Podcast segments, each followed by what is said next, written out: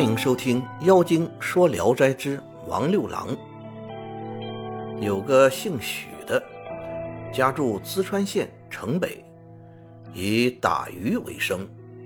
他每天傍晚总要带酒到河边去，边喝酒边打鱼，而喝酒前又总是先斟上一盅祭奠一下，并祷告说：“河里的淹死鬼。”请来喝酒吧，这样已经习以为常。其他人往往打鱼很少，而他每天都能打满筐的鱼。一天傍晚，徐某刚刚独自饮酒，见一少年走来，在他身边转来转去。徐某让他同饮，少年也不推辞。二人便对饮起来，这一夜竟连一条鱼也未能打到。徐某很有些丧气。少年起立，躬身说：“我到下游为你赶鱼去。”说罢，朝下游飘然走去。一会儿，少年回来说：“大鱼群来了。”果然听到许多鱼吞吃饵食的声音。徐某便撒网，一网捕了十数尾尺把长的大鱼，他非常高兴，对少年深表感谢。少年欲走，许送鱼给他，少年不要，并说：“屡次喝你的好酒，这点小事怎能提到感谢呢？如您不嫌麻烦，我会常来找你的。”徐某说：“才相见一晚。”怎说多次啊？你如愿来相助，我自是求之不得。可我怎么报答你的情谊呢？于是便问少年姓名。少年说：“我姓王，没有名字。你见面就叫我王六郎吧。”说罢便告辞而去。次日，徐某将鱼卖掉，顺便多买了些酒。当晚，徐某来到河边时，六郎已先在那等候。二人便开怀畅饮，喝了几杯后，六郎便为徐某赶鱼。就这样，半年过去了。一天，六郎忽然对许说：“你我相识，情同手足，可是咱们现在马上就要分别了。”说的很是悲伤，徐某甚为诧异，问六郎为何这样。六郎考虑再三，才说道：“你我既然亲如兄弟，我说了你也不必惊讶。如今将要分别，无妨如实相告。我实是一鬼，只因生前饮酒过量，最后溺湖而死，已经好几年了。”以前你之所以捕到比别人更多的鱼，都是我暗中帮你驱赶，以此来酬谢祭酒之情。明日啊，我的期限已满，将有人来代替我，我将要投生于人间。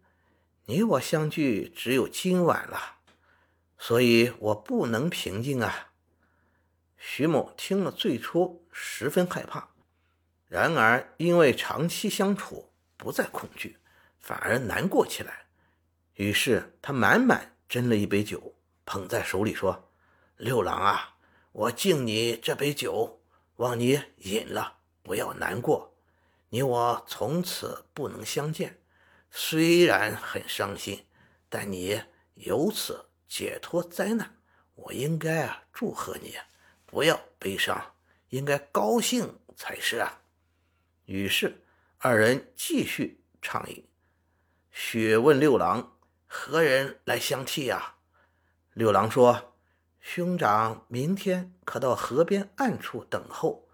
正当午时，有一女子渡河，溺水而死，就是替我的人了。”二人听到村鸡鸣叫，方洒泪而别。次日。许在河边暗暗观看，会发生什么事情。中午时，果然有一怀抱婴儿的妇女到河边，便坠入水中，婴儿被抛在岸上，举手蹬脚啼哭。妇女几次浮上沉下，后竟又水淋淋的爬上河岸，坐在地上稍稍休息后，抱起婴儿走了。当徐某看到妇人掉入水中时，很不忍心，想去相救，但一想这是六郎的替身，才打消救人的念头。当又看到妇人没淹死，心中怀疑六郎所言有些荒唐。当晚，徐某仍到原地去打鱼，而六郎早已在那里，说：“现在又相聚了，可暂时不用说分别的事了。”徐某问六郎白天的事，六郎说：“本来那女子是替我的，但我可怜她怀中的婴儿，不忍心为了自己一人而伤害两个人的性命，因此啊，我决定舍弃这个机会。但又不知道何时再有替死的人，也许是你我缘分未尽吧。”徐某感慨地说。你这种仁慈之心，总可感动上帝的。从此，二人一如既往饮酒捕鱼。过了几天，六郎又来向徐某告别。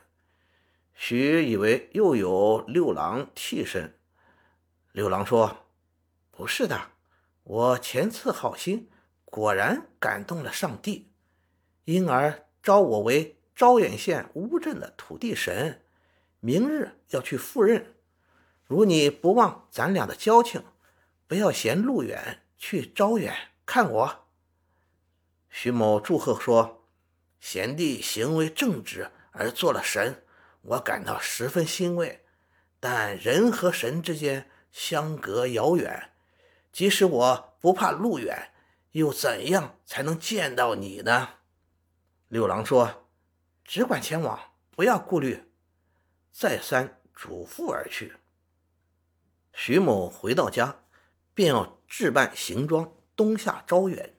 他妻子笑着说：“这一去几百里路，即使有这个地方，恐怕和一个泥塑像也无法交谈呢。”徐某不听，竟然去了招远。问当地居民，果然有个乌镇。他找到了乌镇，便住进了一个客店，向主人打听土地祠在什么地方。主人惊异地说：“客人莫非姓许？”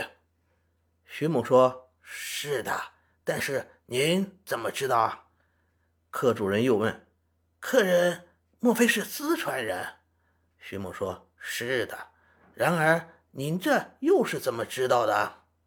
店主人并不回答。很快走出去，过了一会儿，只见丈夫抱着小儿、大姑娘、小媳妇在门外偷看。村里人纷纷来到，围看徐某，如四面围墙一般。徐某更为惊异，大家告诉他，前几夜梦见神人来告知，有一个淄川姓许的人将来此地。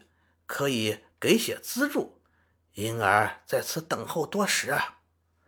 徐某甚为奇怪，便到土地祠祭祀六郎，并祷告说：“自从与你分别后，睡梦中都铭记在心，为此远道而来，赴昔日之约。又蒙你托梦告知村里人，心中十分感激呀。”很惭愧，我没有厚礼可赠，只有一杯薄酒。如不嫌弃啊，当如过去在河边那样对饮一番。祷告毕，又烧了些纸钱。顷刻见到一阵旋风起于神座之后，旋转许久才散去。当夜，徐某梦到六郎来到，衣冠楚楚的，与过去大不相同。六郎致谢道：“有劳你远道而来看望我，使我又欢喜又悲伤。但我现在有职务在身，不便与你相会，近在咫尺，却如远隔山河，心中十分凄怆。村中人有微薄的礼物相赠。”就算代我酬谢一下昔日的好友，当你回去的时候，我必来相送。徐某住了几天，打算回家。大家殷勤挽留，每天早晚都轮流做东道主，为徐某饯行。许坚决告辞，村中人争着送来许多礼物，为他充实行装。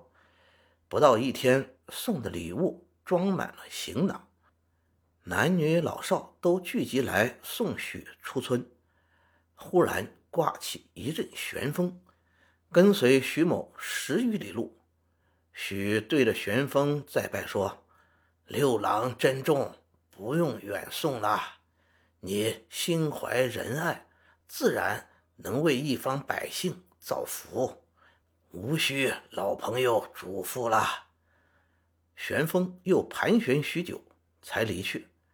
村中的人也都嗟叹着返回了。徐某回到家里，家境稍稍宽裕些，便不再打鱼了。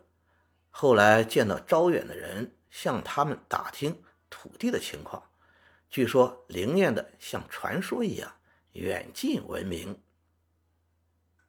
廖景说：“面对祭祀的好处。”六郎亲身趋于回报，面对痛哭的婴儿，六郎果断放弃重生的机会；面对旧日的朋友，六郎殷切相邀，情深意切，所作所为不愧为一个神子。作为一个鬼故事，难得让人内心如此温暖，所以只要有光，无论哪里。都会驱散黑暗。感谢您的收听，您的支持是我持续创作的最大动力。如果喜欢，请点击关注、订阅。朋友们，我们下期再见。